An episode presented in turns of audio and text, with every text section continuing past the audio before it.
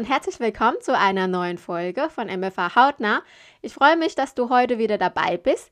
In dieser Folge möchte ich gerne mit dir sprechen, was du tun kannst, wenn du einen Durchhänger hast, wie zum Beispiel aktuell kurz vor dem Jahresende, wo in vielen Praxen so richtig nochmal alles drunter und drüber geht und der Weihnachtsstress in der Praxis enorm zunimmt. Vor allem jetzt, wo in der Praxis sich nur noch um die Boosterimpfung dreht, da steht man natürlich super gerne auf, um zur Arbeit zu gehen. Du bist ähm, nur noch genervt und gereizt und schleppt dich geradezu durch den Tag. Jeder von uns hatte das mal gehabt, wo die Luft schon raus ist und man überhaupt keine Lust hat auf seine Arbeit oder auf deine Praxis. Ich möchte dir ähm, heute Tipps und Anregungen mitgeben, die ich selber nutze, ähm, damit du diese Phase gut überstehst und die auch schnell wieder los wirst. Das fängt schon an. Man steht morgens auf und schon hat man keine Lust auf die Arbeit. Bei mir war das genauso, wenn ich zum Beispiel am Abend schon daran denke, dass ich morgen wieder in die Praxis muss, fängt bei mir schon die Unlust an und ich bin dann extrem schlecht gelaunt. Das kommt zwar nicht oft vor, aber wenn ich solche Tagen oder Phasen habe, bin ich eben extrem unmotiviert und so nicht zu gebrauchen.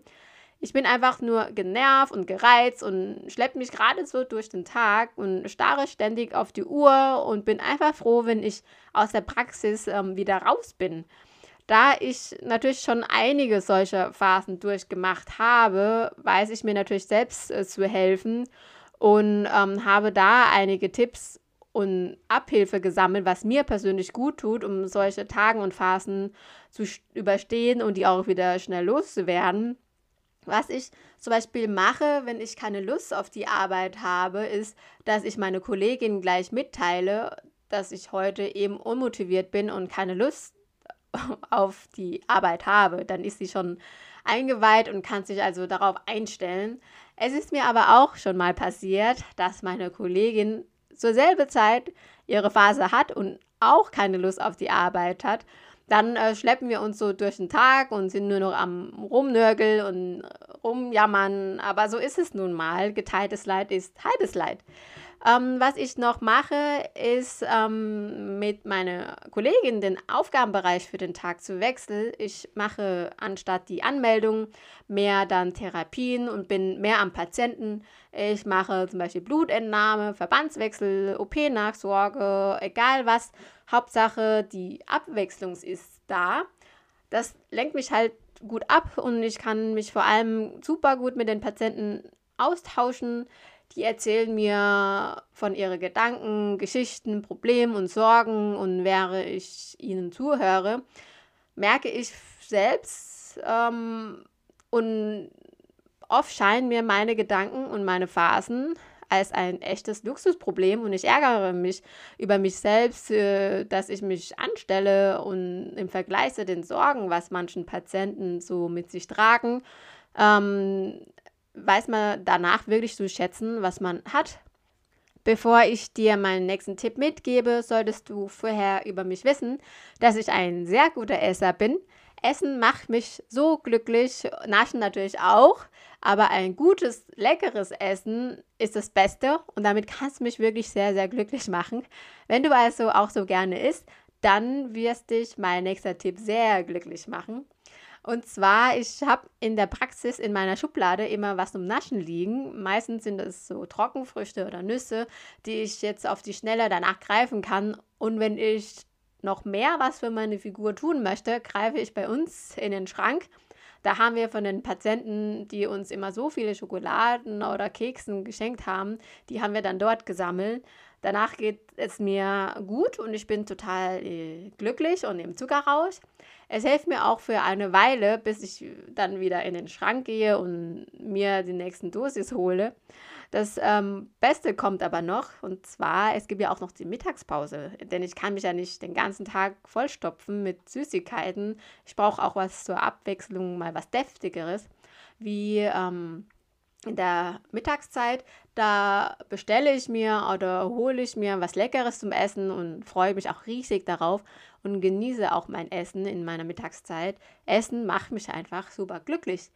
Was ich sonst an den Tag noch vornehme, ist zum Beispiel eine Verabredung mit einer Freundin nach der Arbeit Trotz 2G hier bei uns in Hessen gehen wir, wenn möglich, dann in ein schönes Restaurant und essen auch wieder was Gutes oder auch ähm, nur mal was trinken. Also geht auch. Und quatschen äh, uns und meckern und jammern über die Arbeit oder über dies und das. Äh, alles, was uns eben beschäftigt. Danach verabschieden wir uns mit gefülltem Magen und leichteren Sorgen voneinander und sind dann wieder startklar für den nächsten Arbeitstag.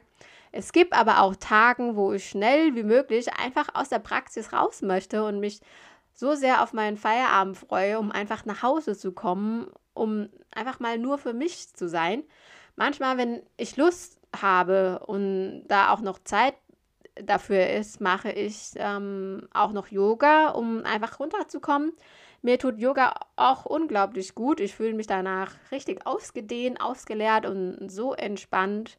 Was ich dir aber sagen muss, dass früher Yoga nie so meins war. Ich war zwar in einem Kurs ähm, mit dabei und hatte mir mal das Ganze angeschaut, aber die Bewegungen waren mir damals damals zu langsam. Also ich war früher auch mehr für Action wie Laufen gehen, Krafttraining und so in dieser Richtung. Yoga hatte ähm, ich wieder für mich entdeckt vor circa drei Jahren.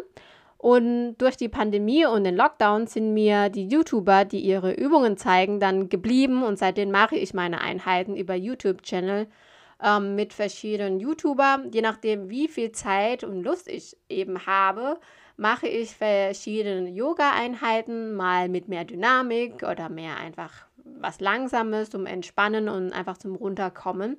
Ich finde das auch super praktisch, wenn, ähm, wenn man jetzt nicht nochmal losgehen muss, um in Studio zu trainieren. Gerade jetzt in den kalten Jahreszeiten kann man äh, die Übungen super zu Hause machen, wie ähm, äh, Yoga, also ob Yoga oder Bauchbeine Po oder auch andere Workouts, ähm, einfach direkt nach der Arbeit im Wohnzimmer und danach direkt äh, in die Dusche springen. Also das ist schon sehr praktisch.